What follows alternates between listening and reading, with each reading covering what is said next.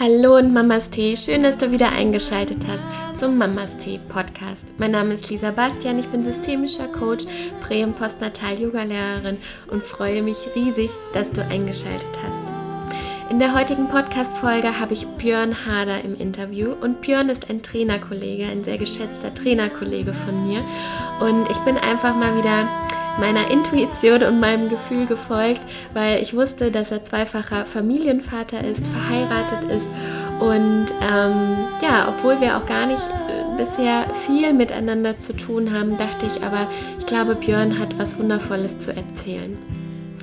Und genau das wird in diesem Interview so deutlich. Björn lässt uns davon teilhaben, wie seine Reise war vom ähm, Wunsch, ein Wunsch, Vater zu werden und dann auch Vater geworden ist.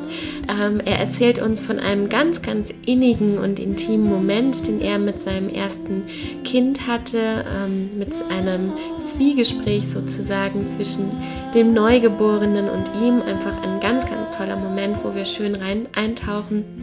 Wir haben über das Thema gesprochen, was für ähm, das Paar zum Beispiel wichtig ist, wie es mit Konflikte umgehen kann oder sollte, ähm, auch vor den Kindern, beziehungsweise ob die Kinder integriert werden sollten oder nicht, beziehungsweise was ist einfach, was gehört zum Paar, was gehört aber auch in die Familie rein. Ähm, Björn erzählt uns von seinem Lebensweg. Ähm, wir haben die Steps auch besprochen, was sich jetzt in, der, ähm, in den letzten anderthalb Jahren alles so getan hat. Ähm, über das Vatersein zu einer Tochter, aber auch zu einem Sohn. Er hat ein, äh, er hat beide und äh, ich habe ihn gefragt, ob es da Unterschiede gibt und was sich da verändert. Also es ist wirklich ein wunderschönes, rundum gelungenes Interview äh, mit wundervollen Einblicken für dich, entweder als Mutter, als Vater, als werdende Mutter, werdender Vater. Ähm, also ja, lass dich einfach ähm, inspirieren und ich wünsche dir jetzt ganz, ganz viel Freude bei dieser Folge. Björn, ganz, ganz herzlich willkommen zum Mamas Tee Podcast. Schön, dass du da bist. Ja, ich freue mich auch da zu sein. ja, ich fange ja immer mit der Frage an, ähm, wen habe ich überhaupt im Podcast? Björn, wer bist du? Was macht dich gerade aus? Welche, äh, was macht dich aus? Welche Themen beschäftigen dich gerade? Ähm, und ja, was machst du beruflich? Was treibt dich an? Erzähl einfach mal ein bisschen von dir. Ja, ähm, ich bin Björn, ich bin inzwischen junge 52 Jahre alt. Also ja, vom Vater werden ist schon eine ganze Zeit, was mich schon so begleitet. An der Stelle, genauso wie du, bin ich Trainer und Coach. Mit auch der Antriebsfeder dahinter, eigentlich Menschen dabei zu helfen, ihr eigenes Leben schöner, reicher zu machen. Also schöner nicht unbedingt immer im Sinne von mehr haben wollen, aber es einfach anzureichern, es kraftvoller zu machen und es lebenswerter für sich selbst zu machen. Das ist so der, der wesentliche Part dabei. Das mache ich jetzt inzwischen, hört sich jetzt erstmal noch nicht, nicht, noch nicht nach so viel an, ähm, seit knapp acht Jahren. Und vorher war ich eben als Angestellter im Finanzwesen tätig, um es mal so rum auszudrücken. Ja, ansonsten Vater, glücklicher Vater, muss man ganz klar sagen, von zwei Kindern, mhm. ähm, die dann ihre Schulzeit dieses Jahr auch hinter sich gebracht haben. Was macht mich im Augenblick aus, war ja noch deine Frage voller Gedanken, was eigentlich die letzten anderthalb Jahre mit uns so angestellt haben. Und zwar egal auf welchem Feld. Was mhm. haben sie mit uns in der Familie gemacht? Was haben sie, was hat die Zeit mit mir gemacht? Was hat es mit meinen Kindern gemacht? Was hat es mit meinen Kunden gemacht? Also ganz, ganz viele Fragezeichen, mit denen ich im Augenblick durch die Welt renne. Ähm, und ansonsten von Montag Glück beseelt, weil ein Workshop in Präsenz und nicht mehr online.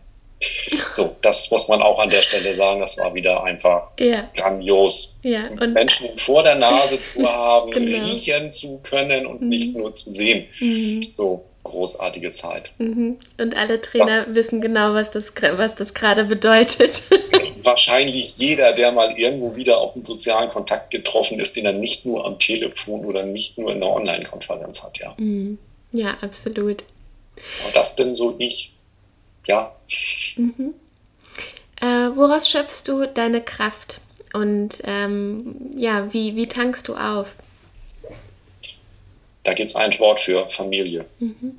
Also das ist mein Kraftpol, das ist aber, ähm, wie wir alle inzwischen gemerkt haben, unser gemeinsamer Kraftpol. Also, mhm. Also sind vier Köpfe, mhm. zwei Kinder, zwei mhm. Erwachsene dazu. Na gut, 18 ist auch schon erwachsen, aber eben zwei Kinder, zwei ähm, Elternteile dazu. Mhm. Ähm, und dieses zu viert sein oder aus der Familie damit Kraft schöpfen, sich aufeinander verlassen können, das ist für uns alle definitiv der Pol. Und ähm, für mich ganz besonders. Also, mhm. Genauso wie du sind, bin ich eben auch viel auf Reisen, aber sind ja auch mal viel woanders. Es ist ja nicht nur, dass wir nicht nur zu Hause rumsitzen. Ähm, und dieses nach Hause kommen ist immer unglaublich schön. Das ist wirklich ja, der Ort, auf den ich mich freue. Der Ort, an dem ich nochmal anders in mich selbst zurückfallen kann und aus dem ich einfach ganz viel Kraft mitnehmen darf. Mhm auch da so ein schönes Beispiel ist, egal wie alt ein Kind ist, wenn es dir die Treppe runter entgegenläuft, um dich in den Arm zu nehmen, äh, da kann es zwei oder kann es 20 sein, ist egal. Was Schöneres gibt es nicht. Mhm. wusstest du, dass du ähm, schon immer Papa werden wolltest? Oder ja. wann, wann stieg das so in dir auf? Das stand von vornherein fest. Also, mhm. wenn ich immer zurückdenke, ich wollte immer Papa mit, mit zwei Kindern sein und gerne ein gemischtes Doppel. Und ähm, dass wir genau das jetzt haben, meine Frau und ich, es ist nicht nur die Erfüllung eines Wunsches, das ist wirklich traumhaft mhm. im wahrsten Sinne des Wortes. So, und ähm, dass ich Papa sein wollte, war für mich immer völlig klar. Mhm. Ich habe auch von, von klein auf an immer irgendwas in, mit anderen Kindern und Jugendlichen zusammen gemacht. Oder wenn ich, als ich so alt war, dass ich dann Verantwortung für Kinder und Jugendliche auch mit Jugendarbeit übernehmen durfte, bin ich da auch schon unterwegs gewesen. Ähm, also den Kontakt habe ich eigentlich nie verloren oder nie, nie aufgegeben. Und irgendwann das dann auch für meine eigenen Kinder machen zu können oder mit denen zusammen durchs Leben gehen zu können, das war schon immer da. Stand auch nie zur Debatte, ob oder ob nicht. Mhm. Ähm, jetzt ist es ja so, dass wenn man das schon für sich weiß und weiß, ja, ich möchte ähm, Vater werden, da gibt es ja noch ein paar Komponenten, die dazugehören. Ähm, woher wusstest du, dass zum Beispiel auch mit deiner Frau ähm, dass sie einfach die richtige ist und, und dass ihr das bestreiten ähm, möchtet, gemeinsam. Und ähm, ich schließe gleich noch eine zweite Frage an. Ähm, Vater sein zu wollen und sich dann wirklich dafür zu entscheiden, ist ja auch nochmal etwas, also ist ja nochmal ein Unterschied. Wie war das damals?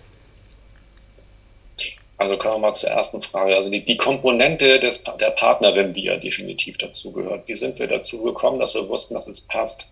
Wir haben offen darüber gesprochen. Mhm. Also ich kenne meine Frau schon deutlich länger, als wir beide miteinander verheiratet sind. Ähm, kurioserweise ist, bin ich auch ihre zweite Ehe. Ne, also es ist auch mal wieder da eine umgedrehte Geschlechterrolle, mhm. macht aber überhaupt nicht. So, und ähm, wir kennen uns eben schon sehr lange und haben uns ähm, an der Stelle auch ganz viel über bestimmte Themen ausgetauscht. So, und äh, wir wissen und wir wussten beide auch voneinander, dass wir beide mit, mit Kindern unser Leben bestreiten wollen.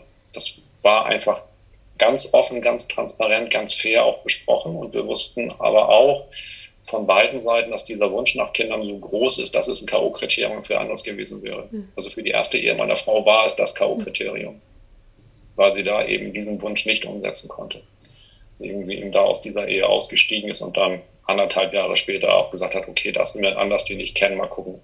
So, um das mal auf den Punkt zu bringen.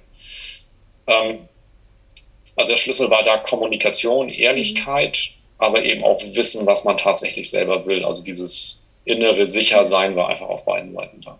Das hat es natürlich dann leichter gemacht. Ähm, die Entscheidung, Vater sein zu wollen oder dann auch tatsächlich Vater zu werden, der Punkt war gar nicht groß. Der war überhaupt nicht groß. Und ähm, wenn ich jetzt so an die Geschichte zurückdenke und ich äh, erzähle sie auch gleich, dann kriege ich ein breites Grinsen ins Gesicht, weil meine Frau und ich haben, damals war sie noch nicht meine Frau, haben, haben gemeinsam gekocht. Und irgendwie kam dieses Thema hoch. Und dann war auch so die Frage, ja, ähm, wann wollen wir es dann mal aktiv in Angriff nehmen? Und da waren die tatsächlich von beiden Seiten, ja, wie es dann so schön hast, zwei Leute gleichzeitig sprechen. Warum eigentlich nicht gleich? Mhm. So. Und damit war das Thema durch. Also diese Entscheidung jetzt zu treffen, dass dann aktiv umzusetzen, da wirklich ähm, Leben in die Welt zu bringen, das war auch nur einmal, ja, wann? Ja, aber die Frage nach dem richtigen Zeitpunkt gab es nicht, mhm. sondern das war dann in dem Augenblick, weil da waren zwei Menschen, die es beide wollten. Da waren zwei Menschen, die sich absolut sicher waren, dass sie das auch gemeinsam gestalten wollen. Und damit war die Zeit genau richtig. Und dann war der Schritt ein ganz kleiner. Mhm. Es war wirklich eine Antwort weg. Und die Antwort haben uns beide gegenseitig parallel mit denselben Worten zur selben Zeit gegeben. Mhm. Sehr schön. Ähm, würdest du sagen, dass, ähm, dass man sich dann auch, oder hattet ihr das auch vorher schon, als ihr euch kennengelernt habt? Ähm, checkt man das dann ab, ab einem gewissen Alter? Also ich frage dich jetzt, weil ich weiß, wie ich es mache. Und ähm, ich kann das so na nachvollziehen, wenn du, wenn du halt sagst, ähm, ähm, ja, das ist halt etwas, da redet man einfach offen drüber und ich kann auch deine Frau nachvollziehen, wenn die dann sagt, ja, und das ist auch dann einfach ein K.O.-Kriterium, ne? Weil Kinderkriegen ist jetzt nicht, dass man sagt, so, okay, wir leben halt mal ein bisschen auf dem Land und ein bisschen auch in der Stadt und so und für ein paar Jahre, sondern Kinderkriegen ist ja wirklich ja oder nein. Ne? Wie, war das, wie war das bei euch? wir haben uns ähm, über gemeinsame Jugendarbeit über viele Jahre mhm. kennengelernt. So, und immer mal wieder gesehen. Also wir ähm, haben auch zu dem Zeitpunkt mal schlappe 100 Kilometer auseinander gewohnt, ähm, sodass wir uns also auch immer mal wieder zu bestimmten Punkten dann mal nur, nur getroffen haben und haben uns eigentlich schleichend über, ja, eigentlich möchte ich sagen, fast ja, zehn Jahre so kennengelernt, Stück für Stück. Und ähm, dann auch mal irgendwo abends außerhalb von irgendwelchen Veranstaltungen mal das private Wort gesprochen. Und so sind eigentlich die Themen nach und nach gewachsen und dieses Verständnis ist eben auch ganz anders miteinander mhm. gewachsen. Ähm, der absolute Katalysator war natürlich dann, dann ihre Ehe, also für sie auf ihrer Seite. Mhm. Ähm, und für mich eben auf der anderen Seite auch, dass ich eben auch mich immer gefragt habe, was ich in manchen Partnerschaften gesucht habe, aber irgendwie nie so richtig greifen konnte. So, und äh, das war tatsächlich dieses, ja, ich, ja, also im Leben fehlt etwas ohne das Kind oder ohne die Kinder, weil auch das, ähm, also bei mir muss sagen Kinder, wie ich habe vorhin schon gesagt, es sollten, also es müß, mussten mindestens zwei sein und gerne ein gemischtes Doppel. So. Bin mich selber als Einzelkind aufgewachsen und ich weiß, wie blöd das ist, wenn du dann quasi nur Kontakt in Richtung der Erwachsenen hast. Mhm. So. Deswegen wollte ich da einmal auch, dass die sich auch mal gemeinsam gegen einen Elternteil verbünden dürfen. So das musste dann auch einfach mit dazugehören. Ähm, und äh, bei mir war es eben, dass ich einfach gemerkt habe, ne, ich schreite jetzt in meinem Alter fort und da fehlt was. So in den Partnerschaften, obwohl es offen angekündigt oder an, angesprochen war, entwickelte sich das nicht in die richtige Richtung. Also bei mir war es so aus dem Gefühl der ja, Unzufriedenheit heraus. Auf der anderen Seite der, der Katalysator, dass da ein klares Nein im Raum stand obwohl eigentlich erst was anderes angedeutet war. Und so äh, haben wir beide aus unserer Situation uns zusammengefunden, weil wir es miteinander diskutiert haben, wie es uns beiden eben gegenseitig geht. Ja, wir haben uns immer auf neutralen Boden getroffen. Wir waren kein Paar. Das war auch, kein, war auch keine Entwicklung abzusehen, dass das mal in Richtung Paar gehen könnte. So aus der Hinsicht. Und deswegen haben wir da ganz offen und äh, ja fast schon wie ja, gegenseitiges Coaching, wenn man es mal auf den Begriff packen will, ähm, zugehört, gesprochen und die haben gemerkt, ja, das, das Wertesystem ist das gleiche. Beide gehen so in dieselbe Richtung und das war so ein Stück Nukleus, der dann irgendwann gezündet hat. Mhm. Und so ist das entstanden.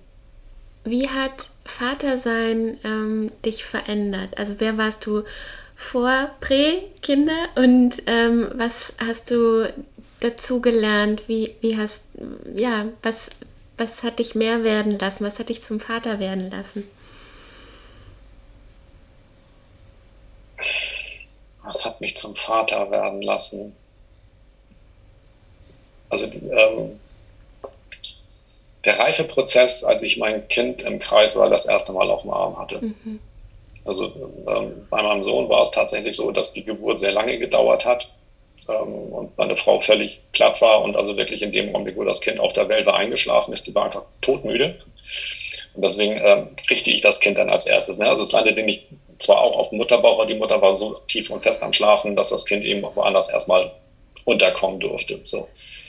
Und diese Stunde, die ich mein Kind, meinen Sohn da auf dem Arm hatte, das war äh, nochmal ein Reinigungsprozess, das war ein Bewusstseinsprozess, das war eine der intensivsten Stunden meines Lebens, sage ich ganz ehrlich. Mhm. Ähm, so dieses ähm, jetzt eine, deine Verantwortung anders mit auf dem Arm zu haben. Ja klar war das vorher schon da, ne? wir haben das Wachsen gesehen des Bauches, das Strampeln war da, also da war Leben, das war unstrittig. Aber das jetzt nochmal so in eigenen Händen zu halten und sich jetzt zu fragen, so wie und in welcher Art und Weise will ich, kann ich jetzt diese Verantwortung übernehmen und was braucht es, ähm, war ein ganz spannender Faktor. Was hat mich oder was macht mich da zum Vater? Ich glaube, dieses bedingungslos Verantwortung übernehmen. Mhm.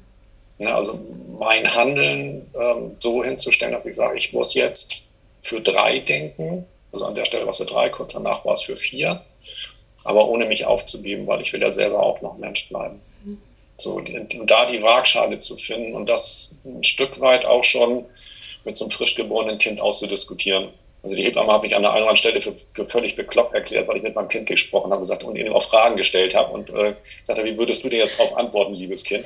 Mhm. Äh, ich glaube, die hat gedacht, ich bin jetzt völlig behämmert, aber es, das war einfach der Prozess, der da an der Stelle notwendig war.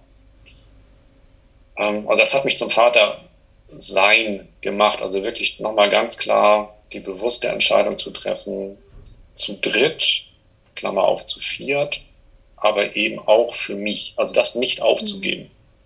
Mhm. Wie auch immer das dann zu gestalten sei, diesen Raum für mich und auch für die Zweisamkeit, also in der Partnerschaft irgendwie aufrechtzuerhalten. Mhm. Ich hatte aber noch keine Lösung. So, das, aber mit dieser Idee bin ich eben mit dem Kind aus dem Kreissaal in, dann ähm, nachher ins Zimmer gegangen. War dein Baby sehr lösungsorientiert? hat es dir zu einer Lösung verholfen?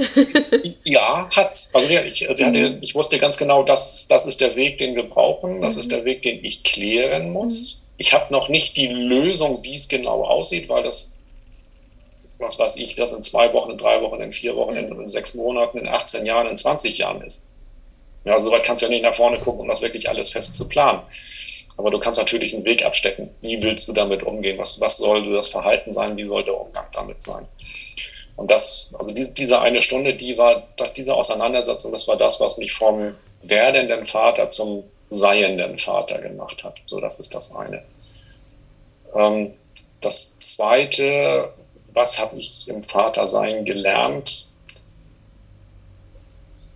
Ich bin von Haus aus ein eher ungeduldiger Mensch ähm, das runter zu reduzieren. Ähm, da eine Geduld zu entwickeln in Feldern, in denen sie vorher noch nie gefordert war. Hast du ein Beispiel? Ähm, einem Kind etwas zu erklären, was es selber so noch nicht verstehen will, weil es mhm. erstmal nur seinen eigenen Nutzen sieht. Völlig in Ordnung, dass, es, dass das genauso ist. Aber da die Ruhe aufzubringen, das wirklich zu erklären und nicht nur anzuweisen. Das ist so das eine. Ähm, das zweite aber auch mit diesem Kind natürlich das Leben zu gestalten und für dieses Kind das Leben zu gestalten. Das geht aber manchmal erst in bestimmten Phasen und bestimmte Reifeprozesse müssen bei dem Kind einfach abgeschlossen sein. Aber also hätten, hätten wir doch eigentlich schon viel früher auch für dich klären können. Nee, war noch nicht so weit, das Kind noch nicht so weit war, auch mit seiner eigenen Gedankenwelt noch nicht so weit war. Das ist auch so ein Punkt von geduldiger sein oder geduldig sein überhaupt. Also sind so zwei ganz, ganz klassische Beispiele. Ich habe nur noch zwei völlig unterschiedliche Kinder, mhm. ganz ehrlich gesagt. So einen etwas vorsichtiger gepolten Sohn, der sich viele Dinge erstmal anguckt, also ohne ängstlich zu sein, aber das ist so ein erstmal stiller Genießer und Anschauer, bevor er eine Entscheidung trifft und äh, meine Tochter eher der Wildfang nach vorne hau drauf. Mhm. Was natürlich auch für ganz viel Spaß und auch unter den beiden ganz, für ganz viel Spaß untereinander sorgt. So, und äh, auch da zu schlichten, ähm, geduldig zu sein, für beide Seiten die richtige Lösung zu finden. Im Beruflichen machen wir es beide. Das ist aber was anderes, wenn es im privaten, persönlichen, direkten Umfeld ist. Mhm. Da ist Geduld nochmal anders gefordert. Und das ist etwas, was mich ganz stark geprägt hat, über Geduld zu agieren. Mhm. Also vielfach auch dem Prozess, der sich einfach entwickelt, zu vertrauen. Und dich wahrscheinlich auch geduldig dann zu erleben, ne? weil ich ähm, kenne das auch sehr gut, dass Geduld, dass ich damit nicht gesegnet wurde. Ähm, aber in manchen Situationen hat mich das Leben dazu gebracht, es erfahren zu dürfen. Und das finde ich halt so schön, weil man ja von sich dann sagt, so Geduld kann ich nicht, habe ich nicht gelernt, ist nicht mein Ding. Und dann agiert man ja auch dann schnell so, ne? Dann denkt man so, ja, ich soll geduldiger sein, ich probiere es jetzt aus, klappt nicht, okay. Aber manchmal ist das Leben ja einfach dann so, oder gerade Kinder, die, die ja dann wirklich ähm, Ach, das ist ja dann einfach so herrlich. Du kannst dann ja nicht anders, ne? weil du einfach merkst, so, okay, ich kann mich jetzt auf den Kopf stellen, ähm, es bringt nichts. Das heißt, ich kann das den anderen nicht ändern, also das Kind nicht ändern, mhm. aber was ich ändern kann, ist ja dann, bin ich an der Stelle, ne? Und dann kann ich mich in Geduld auch mal versuchen. Ja, das ist so der Weg. Und das ist eine der, also tatsächlich eine der Sachen, die mich letztendlich mit, mit Geburt an tatsächlich geprägt hat. Also du sagtest eben so, na, ich, äh, das geht noch nicht.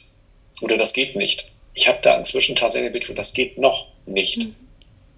Ja, also da so ein Noch reinzubringen, was, was die Situation ein bisschen erträglicher mhm. macht. Ähm, in dem Augenblick sich eine Geduld manchmal ja auch üben zu müssen. Obwohl du genau weißt, die Aktion wäre erforderlich, aber es geht eben noch nicht. Mhm.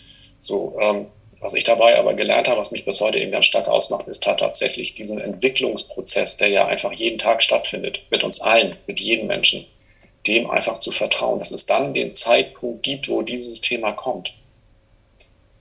Und wo man genau an dem Punkt steht, wo dann die Lösung auch passiert. Manchmal so, wie man sie sich vorgestellt hat, manchmal auch ganz anders, weil die Zeit ja auch dann noch andere Informationen bringt. Ähm, aber dieses, es muss jetzt auf Teufel komm raus sein, muss gar nicht. Da kann ich mich tatsächlich inzwischen völlig in, diesen, in diese Entwicklung, in diesen Prozess reinfallen lassen und einfach sagen, das wird sich entwickeln, das kommt. Mhm. Das kommt. Wann und wie genau, ja, sei mal, also ne, bleib da mal entspannt. Du weißt genau, es kommt. Das ist so ein Lernprozess mhm. gewesen. Und das nimmt mir auch heute im Berufsleben, wir hatten ja, ähm, vorhin, als wir ganz kurz vorgesprochen haben, so dieses Thema Zeitmanagement ähm, auch da zu planen, ja, okay, ich habe im Augenblick keine Zeit für den einen oder anderen Kunden, ja, das wird schon gehen. Oder das ist jetzt zu so viel. Ja, es gibt aber auch eine Zeit, die ist ruhiger. Also es ist jetzt ein Investment, da bringe ich jetzt mal Zeit auf, aber später hast du dafür, das, also es zahlt sich zurück. Mhm. also du musst dabei nur aktiv sein, ne? darauf warten, dass irgendwas passiert, so passiv in der Ecke eben nicht, aber wenn du es aktiv mitgestaltest, entsteht genau etwas, was diese Lösung, dieses gemeinsame Leben, dieses, diesen Wert, den man damit ja auch gemeinsam für sich als Familie schafft, auf alle Fälle unterstützt. Ja, total.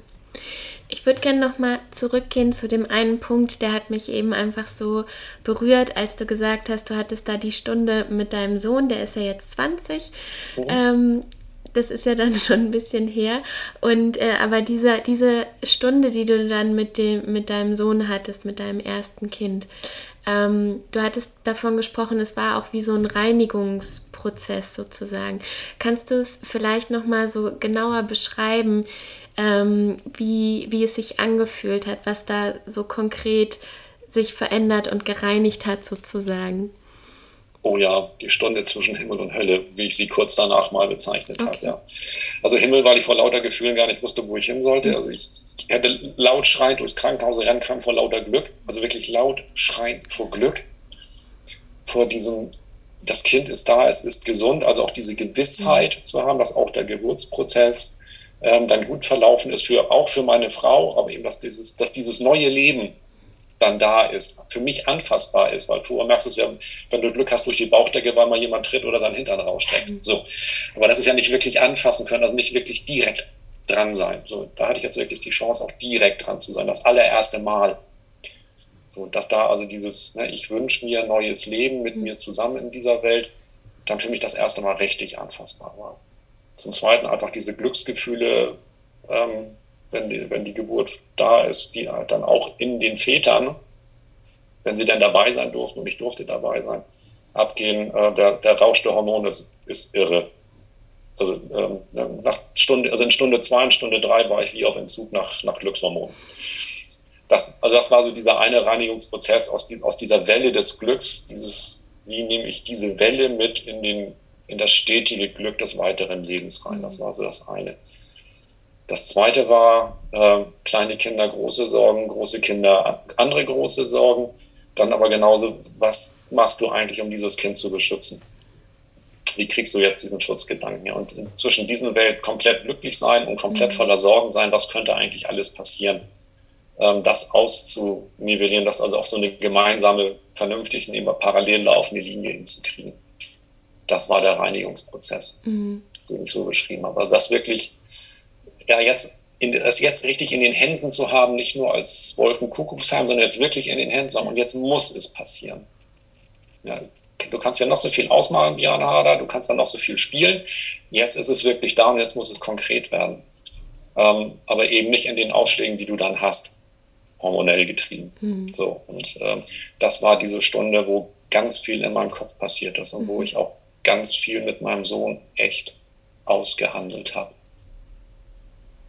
Ja, wo ich ihm da schon versprochen habe, ähm, wird sicherlich auch mal, das wird auch mal Zeiten geben, da bin ich sicherlich ungerecht, aber du wirst immer die Chance haben, mir das zu sagen oder mir auch in den Hintern zu treten. Mhm. So, das war so einer der, der wesentlichen Entschlüsse und ähm, das halten wir auch so. Ich weiß, ich, ne, kein Mensch ist immer nur fair und immer ausgeglichen. Auch ich nicht als Vater oder auch meine Frau nicht als Mutter und mein Sohn als Sohn auch nicht. Ganz klar. Ähm, aber diese Ehrlichkeit, diesen Grundwert, wir schätzen einander und wir hören einander zu und wir nehmen den anderen wahr, den habe ich da meinem Kind versprochen. Bis heute halte ich den mhm. nach bestem Wissen und Gehwissen und wie ich es eben irgendwie kann. Mhm. So und ähm, das ist eben auch das, ich habe es vorhin gesagt, wo wir uns als Familie so gegenseitig wertvoll sind. Ja, wir, wir, können uns jederzeit alles sagen und äh, nach solchen Wochen, wie ich sie vor Corona hatte, äh, nach dem Motto, das Jahr hat 52 Wochen, davon kann man ja 49 unterwegs sein. Kriege ich dann auch irgendwann mal die rote Karte von meinen Kindern, so jetzt musst du mal auf dich aufpassen oder hier mhm. ziehst du jetzt mal eine Notbremse. Mhm. So, und ähm, das ist einfach unglaublich wertvoll. Ja, weil sie einen ja auch so ähm, am ehrlichsten den Spiegel dann halt auch einfach zeigen, ne? Ja. Mhm. ja den habe ich ihr Leben lang gekriegt. Mhm. Und bei diesen zwei unterschiedlichen Charakteren. Der eine überlegt länger, bis er was sagt, dann kommt es aber auch mit einem Krach raus ne? und auch direkt und ungeschönt. Ähm, und eher so ein Hau drauf, so ein Wirbelwind, die, die eigentlich, also die quasi ständig mit dir in der Diskussion sein will. Und auch alles bis ins allerletzte Detail, die guckt sich auch nichts an, das muss sofort ausdiskutiert werden. Mhm. So. Und das ähm, macht das Ganze auch sehr, sehr schön, sehr, mhm. sehr reibungsvoll. Als du, als du eben diese Stunde nochmal beschrieben hast und auch gesagt hast, ja, dieses Austarieren auch zwischen, ähm, ähm, was die Sorgen ja dann auch beispielsweise mitbringen. Und wir hatten ja auch davor noch darüber gesprochen, dass du ja auch gesagt hast, wie wichtig es ist, dass du auch noch du bleibst ne, und da in deiner Kraft bist. Und ähm, ich habe gestern äh, eine Podcast-Folge über das Thema Sorgen auch aufgenommen, weil ähm, ich am Wochenende eine Situation hatte mit meinem Hund, wo ich nicht wusste, okay, packt er das jetzt tatsächlich alles noch? Und ich war so voller Sorge und ich kenne ja meine ganzen Tools. Ich weiß, okay, wenn ich nicht bei mir bin, dann weiß ich, wie ich atmen kann, was ich machen kann und, und, und. Aber die Sorge ist einfach, die war so da und ich war irgendwie gar nicht mehr ich.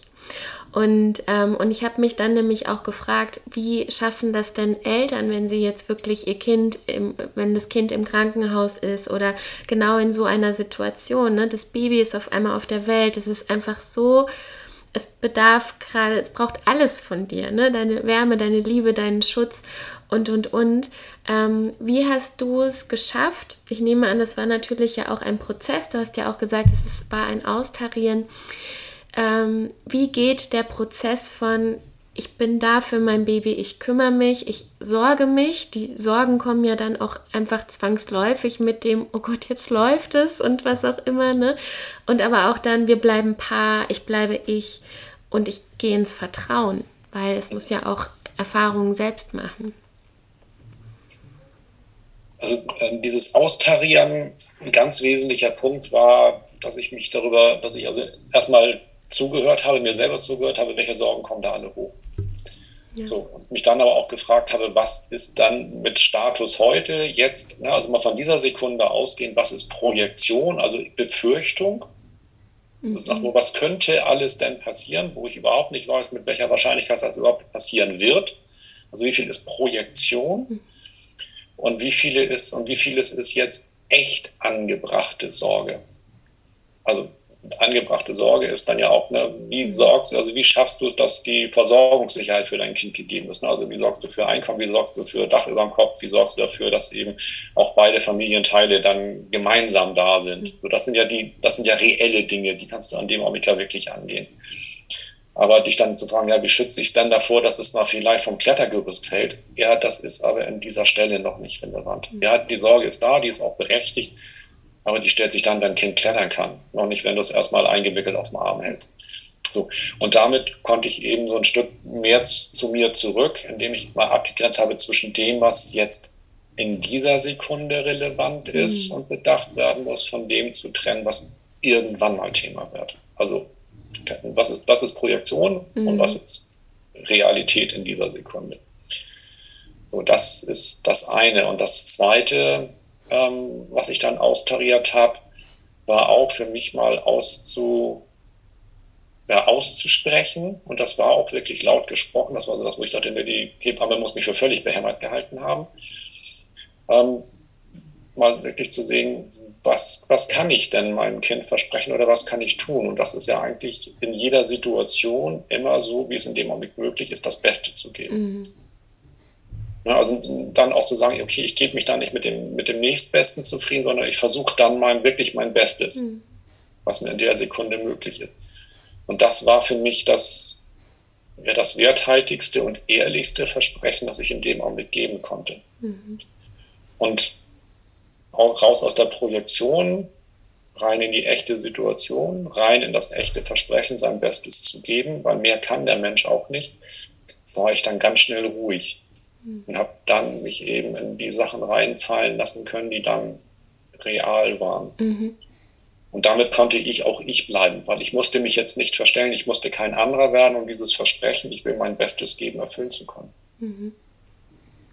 Ja, dafür habe ich mein, meine eigene Kraft, meine eigenen Gedanken, mein Inneres, das eben dieses Ziel auch hat, das Beste zu geben. Und damit blieb ich ich und konnte aber trotz allem ein echtes und ein wertvolles Versprechen geben. Mhm.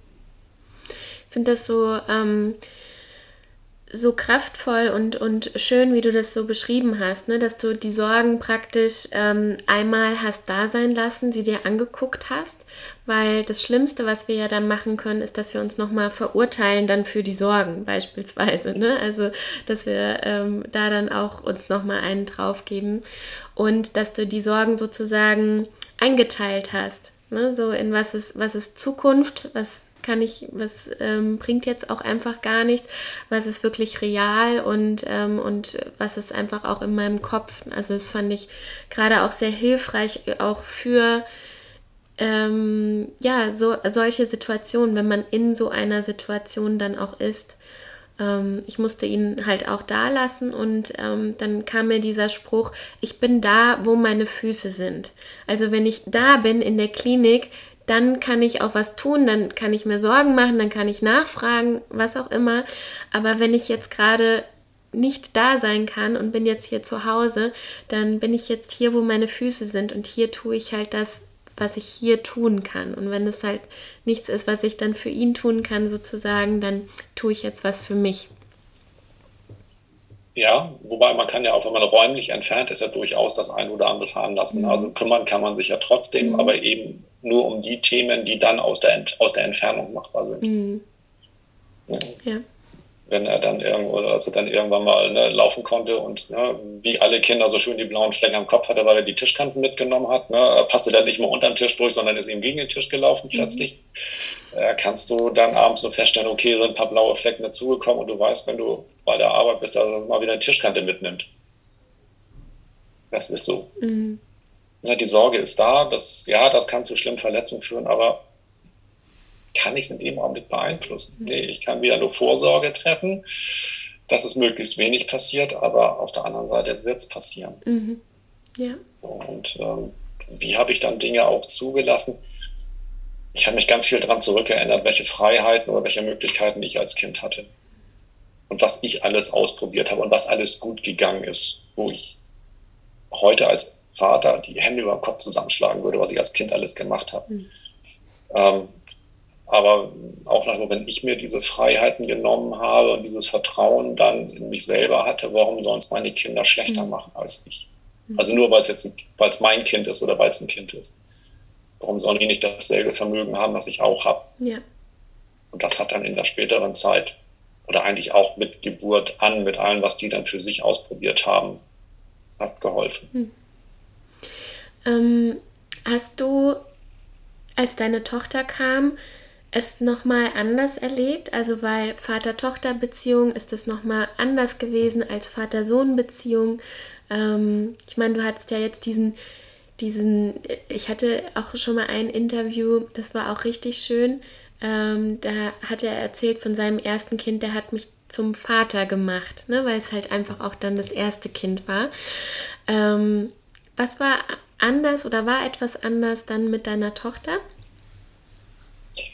Ja, die Amplituden waren nicht so groß.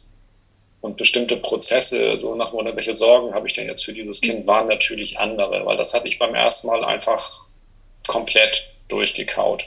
So. Ähm, die, die Amplitude der Freude war gleich groß. Weil das war natürlich dann die Erfüllung des Wunsches, ein gemischtes Doppel als ne, Kind zu haben. Das heißt, dass eben auch eine ähm, liebevoll gemeint eine kleine Zicke war. So. Ähm, das war Minimum gleich groß, mhm. aber die Amplitude im Negativen war deutlich kleiner. Also der Aushandlungsprozess war ein deutlich kleinerer, weil ich dann ja auch schon Erfahrung hatte, wie sich zumindest die ersten, ganz kurz rechnen, 22 Monate ähm, gestalten bei so einem Kind. Also ich mhm. wusste, worauf ich mich dann nochmal wieder einlasse und was da eben nochmal wieder kommt. Wenn auch anders, aber zumindest im, im Grundtenor. Ähm, das Spiel jetzt Vater-Sohn oder Vater-Tochter war zu dem Zeitpunkt noch überhaupt kein Thema. Also außer dass natürlich andere Sorgen nochmal dabei sind. Ja, also ähm, hoffentlich kommt, also rein körperlich wirst du im Zweifelsfall nicht ganz so stark sein wie die Männer auf dieser Welt. Ne? Also hoffentlich kommt es nicht dazu, dass du dann sowas mal erleiden musst. Also ja klar, die Gedanken waren da.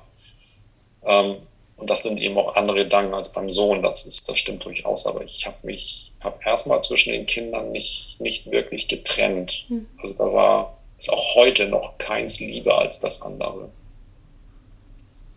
Und äh, die Frage hat mir, hat mir letztes Mal jemand anders gestellt, ob ich aufgrund der, ne, ja klar, wir haben auch eine, eine also die Vater-Tochter-Beziehung ist eine andere als die, als die Vater-Sohn-Beziehung.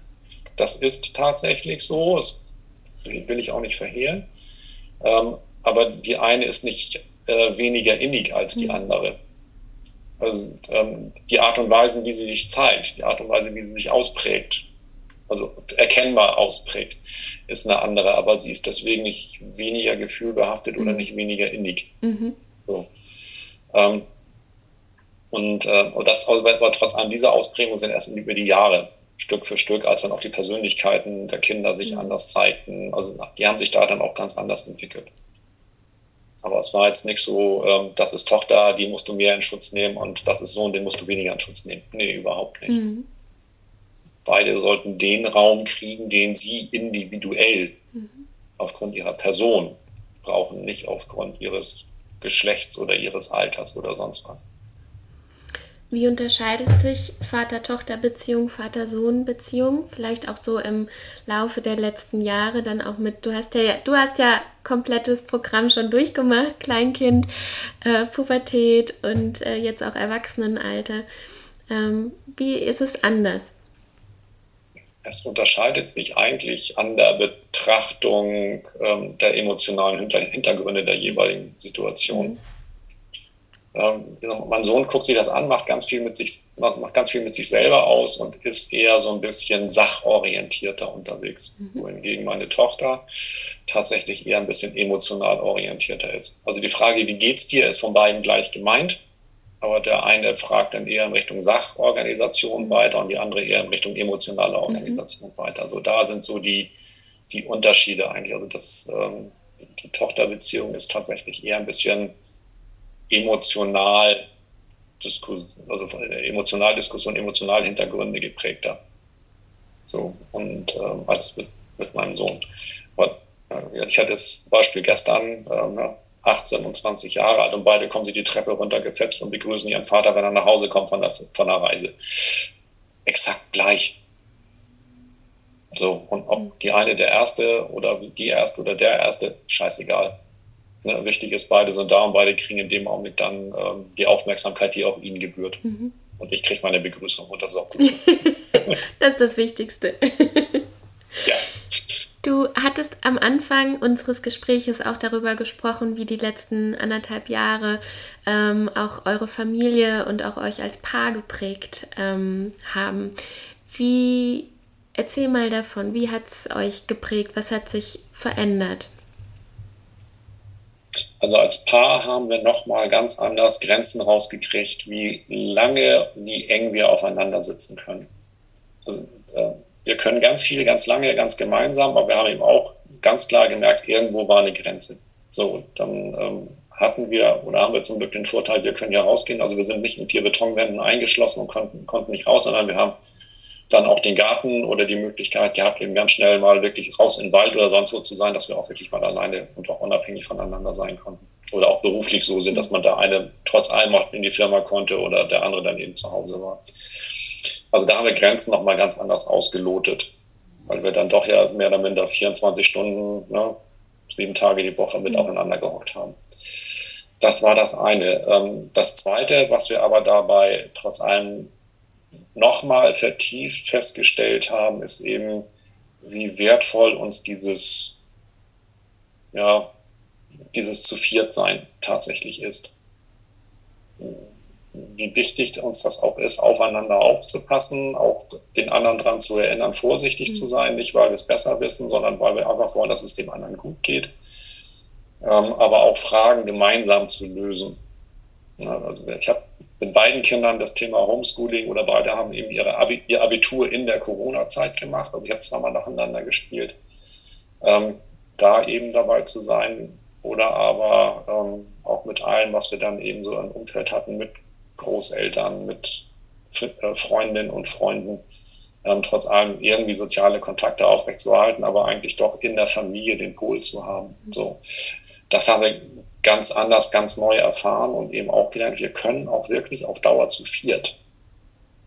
Es geht ganz lange, bevor wir alle an unsere Grenzen kommen. Mhm. Und, ähm, wir haben eben hier in der Nachbarschaft durchaus Familien, bei denen flogen schon lange die Fetzen bei gleicher Ausgangssituation. Ne? Also auch eigenes Haus mit Garten, jeder kann rausgehen, sind auch alles, ähm, ja, ich sag mal, intelligente Köpfe darunter. Aber bei denen flogen schon lange die Fetzen. Da waren wir uns noch einig, das schaffen wir. Und das gehen, das gehen wir auch gemeinsam. Da mhm. müssen wir uns gar nicht fetzen, sondern der, erst stecke ich mal an der Ecke zurück und dann steckt der andere an der anderen Ecke zurück. Mhm. Wir wussten, dass es passiert, weil wir uns so gut kannten. Und das haben wir einfach nochmal anders zu schätzen gelernt.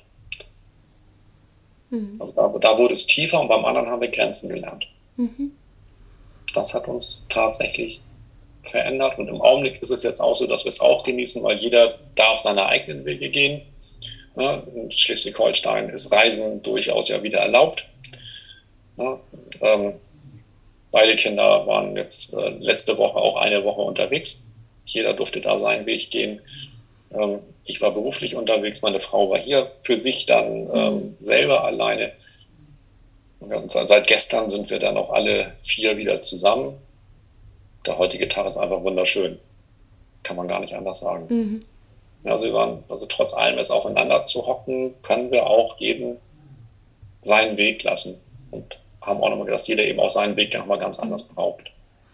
Damit das funktioniert hat? Habt ihr etwas, habt ihr Rituale eingeführt oder habt ihr mehr gesprochen? Ähm, was habt ihr konkret gemacht? Nicht mehr gesprochen, wir mhm. haben gesprochen. Mhm. So, und wir haben das, was uns bewegt, und wir haben die Themen auf den Tisch gepackt. Mhm. Was wir aber schon von Anfang an gemacht haben. Mhm. Ja, also wir, ähm, ich hatte ja meinen Kindern versprochen, ihr dürfen jederzeit sagen, was euch bewegt. Und ähm, da tickt meine Frau genauso, ah, machen wir es ein Paar untereinander, wir bringen die Dinge auf den Tisch. Nicht immer konfliktfrei, da fliegen auch gut die Fetzen, ne, wie in schlechten Filmen ist auch schon Geschirr geflogen, das gehört einfach alles mal mit dazu. Ähm, aber die Dinge werden gesprochen und sie kommen auf den Tisch und sie spielen nicht unterm Tisch. Mhm. So, und das ähm, war, glaube ich, das, was uns dann auch in dieser Zeit von anderen unterschieden hat, weil wir einfach über viele Jahre, also sprich ja über 20 bzw. über 18 Jahre miteinander gelernt haben, Dinge zu besprechen mhm. oder überhaupt zu sprechen und nicht einfach nur hinzunehmen. Und das war tatsächlich der Schlüssel zum Erfolg an der Stelle. Also sprechen und dann auch lassen. Ja. Ne? Wenn einer gesagt hat, nee, das mache ich jetzt nicht mit, ja, okay, dann gehst du deinen Weg, aber akzeptiere dass die anderen drei diesen Weg gehen. Mhm. Und das gehörte dann eben mit dazu. Mhm. Ich kann mir vorstellen, dass jetzt vielleicht auch Paare, die ähm, auch das jetzt so erleben, ne? vielleicht auch das erste Mal, sie haben jetzt Kinder und, und dann kommt ein Konflikt beispielsweise auf. Wie seid ihr als Paar damit auch umgegangen, auch vor den Kindern? Gab es etwas, wo ihr sagt, so, okay, das geht jetzt nur uns etwas an und danach erklären wir ihnen, äh, was wir so, ähm, was wir herausgearbeitet haben? Ähm, was würdest du Paaren raten, die Konflikte oder Familien haben, ähm, die Konflikte haben, ähm, vor den Kindern offen sein, sie vor irgendwas schützen? Was würdest du raten aufgrund deiner Erfahrung und aufgrund auch ähm, ja, dessen, ähm, ja, eurem Umgang, deinen Background auch als Coach? Also wir haben uns ähm, als Paar vor unseren Kindern nie versteckt. Wir haben die Konflikte nicht vor den Kindern ausgetragen, aber dass wir uns da nicht einig waren, haben wir den Kindern, haben wir die Kinder also spüren lassen, beziehungsweise ihnen auch gesagt und wir haben diesen Konflikt auch offengelegt. Also jetzt nicht in ein Detail, sondern gesagt, also da verstehen wir uns gerade nicht, das müssen wir nochmal klären. Hm. So, also ne, an, an, der Stelle sind sich äh, Mama, Papa eben gerade mal nicht grün, aber das kriegen wir schon wieder mhm. hin. Ne? Also das müssen wir an anderer Stelle ausfechten. So ausgefochten haben wir es dann unter vier Augen. Mhm. Und das Ergebnis gab es dann aber wieder zurück. So, also das ähm, war für uns ein ganz wichtiger Raum, den wir uns als Paar auch einfach nehmen mussten, eben mhm. Paar zu bleiben, uns dann also nicht gegenüber den Kindern zu verlieren. Ähm, kann man sich überlegen, ist das die Kinder in Schutz nehmen? Nein, sie müssen bloß bestimmte Diskussionen nicht führen, weil sie daran ja nicht äh, Partner dieser Auseinandersetzung sind, sondern zwar ähm, von den Auswirkungen betroffen und in dem Sinne beteiligt, weil sie zur Familie gehören. Aber die direkte Auseinandersetzung findet zwischen zwei anderen statt, nicht mit dem Kind. Mhm. So. Ähm, das, da haben wir uns den, den Raum auch genommen. So, zum Zweiten haben wir auch einfach akzeptiert, dass mit allen, wo wir gleich sind, mit allen, wo wir uns auch einig waren, wie wir es machen wollen, es immer wieder Situationen gibt, wo wir den Gleichklang nicht aufrechterhalten können. Und das einfach von vornherein zu akzeptieren, dass es nicht immer Eitelfreude, Sonnenschein sein wird, dass wir uns nicht immer einig sind, dass wir auch mal durchaus Dinge werden ausfechten müssen. Das von vornherein diesen Raum zu lassen, damit ja auch die Individualität zu lassen. Mhm. Wenn beide immer gleich sein müssen, dann wird ja irgendeiner plötzlich immer angeglichen an den anderen, je nachdem, woran man sich angleicht. So, damit haben wir uns individuell den Raum gelassen. Und äh, da ganz klar als, als Rat, Konflikte oder Themen, die die Eltern haben, nicht vor den Kindern verstecken. Hm. Man muss sie mit denen nicht in allen Details rund, also dann auseinandersetzen und sich insbesondere schon keine, keine Beteiligten bei den Kindern suchen. Ne? Oder jetzt musst du mir aber beistehen, damit wir dann zu zweit oder zu dritt oder wie auch immer gegen den anderen sind. Das hat die Kinder nichts anzugehen. Mhm. Also wenn die Eltern sich uneinig sind, dann müssen es die Eltern ausfechten und nicht die Kinder. Mhm. So. Aber die Kinder müssen es wissen, weil sie spüren es sowieso. Absolut. Und viel früher, als man glaubt. Mhm. Ja, vielleicht sogar noch bevor es tatsächlich auf dem Tisch ist. Ne? Also die, ja. ich finde auch, Kinder haben einfach so eine, so eine Weisheit, so ein, ein wahnsinniges Gespür ähm, für einen selbst, aber auch dann fürs Paar. Und ähm, ja, das äh, wird, unterschreibe ich sofort, ja. Also deswegen ähm, nicht mit reinziehen. Also außer man mhm. braucht mal eine Meinung von denen oder das ist eben eine Sache, wo man merkt, so, okay, das können wir alleine nicht lösen. Wir brauchen also zumindest noch eine dritte Meinung oder die Auswirkung ist so mhm. groß, dass der Dritte noch gefragt werden muss, auch seine Meinung kundzutun, so mhm. aus der Richtung.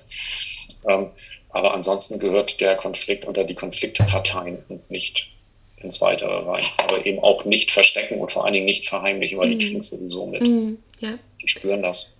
Und ich finde, ich finde auch diese Reibung, die ja als Paar da entsteht, das ist ja auch etwas, was einen als Paar auch wieder stärkt. Also wir haben ja die Komponente, ich bin ich, ich bin aber auch im Paar sozusagen, Teil eines Paares und Teil der Familie. Und, ähm, und das, wenn man es ja praktisch wie Konten sieht, dann ist es ja so, das zahlt auf das Konto ein, das auf das Konto und so weiter.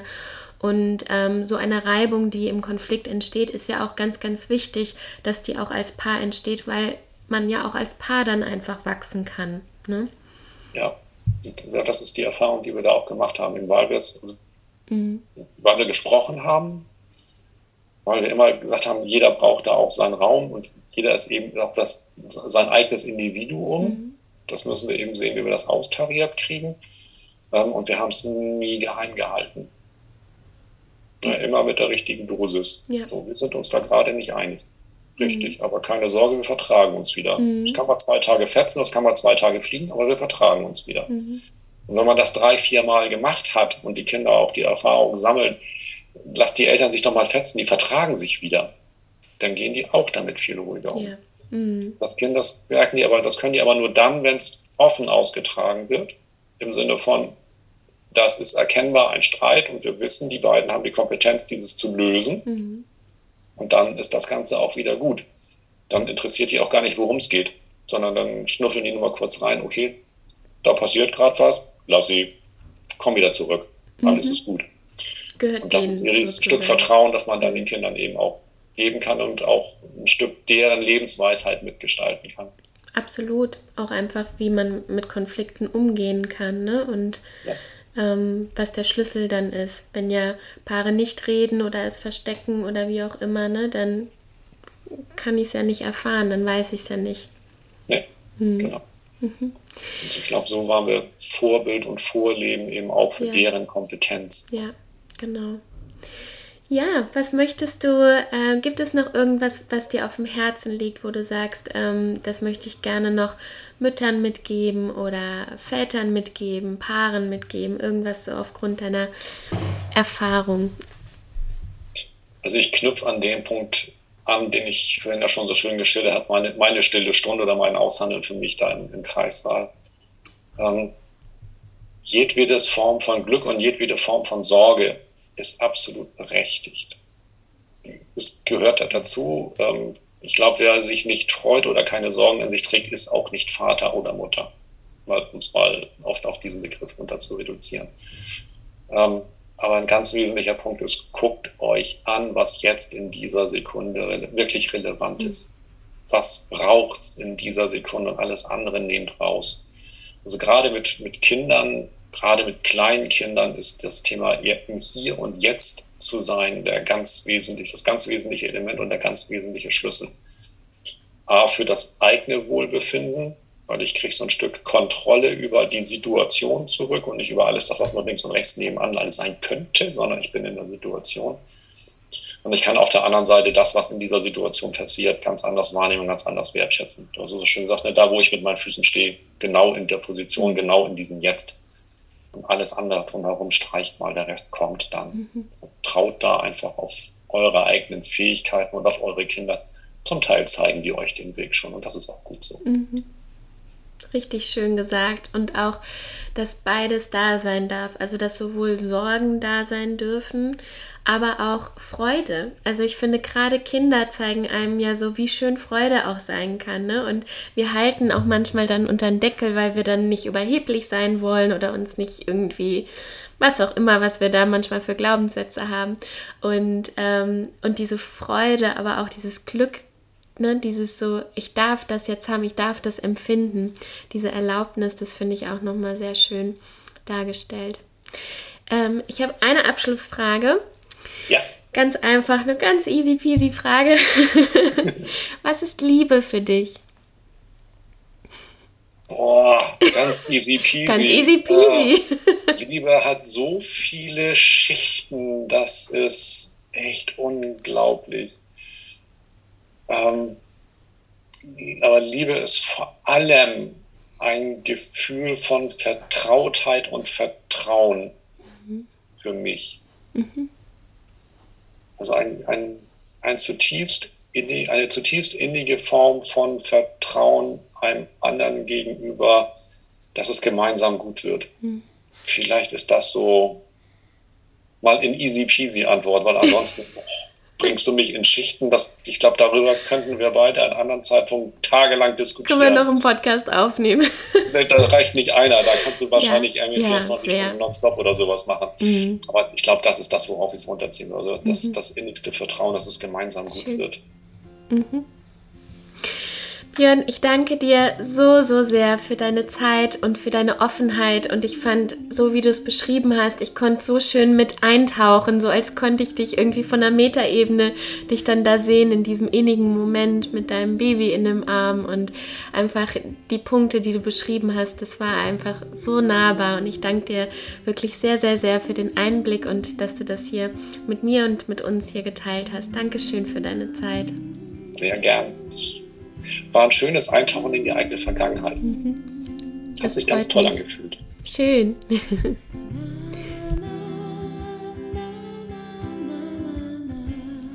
Ich hoffe sehr, dass dir die Folge gefallen hat und ich packe natürlich alles in die Shownotes rein, sodass du Björn auch kontaktieren kannst.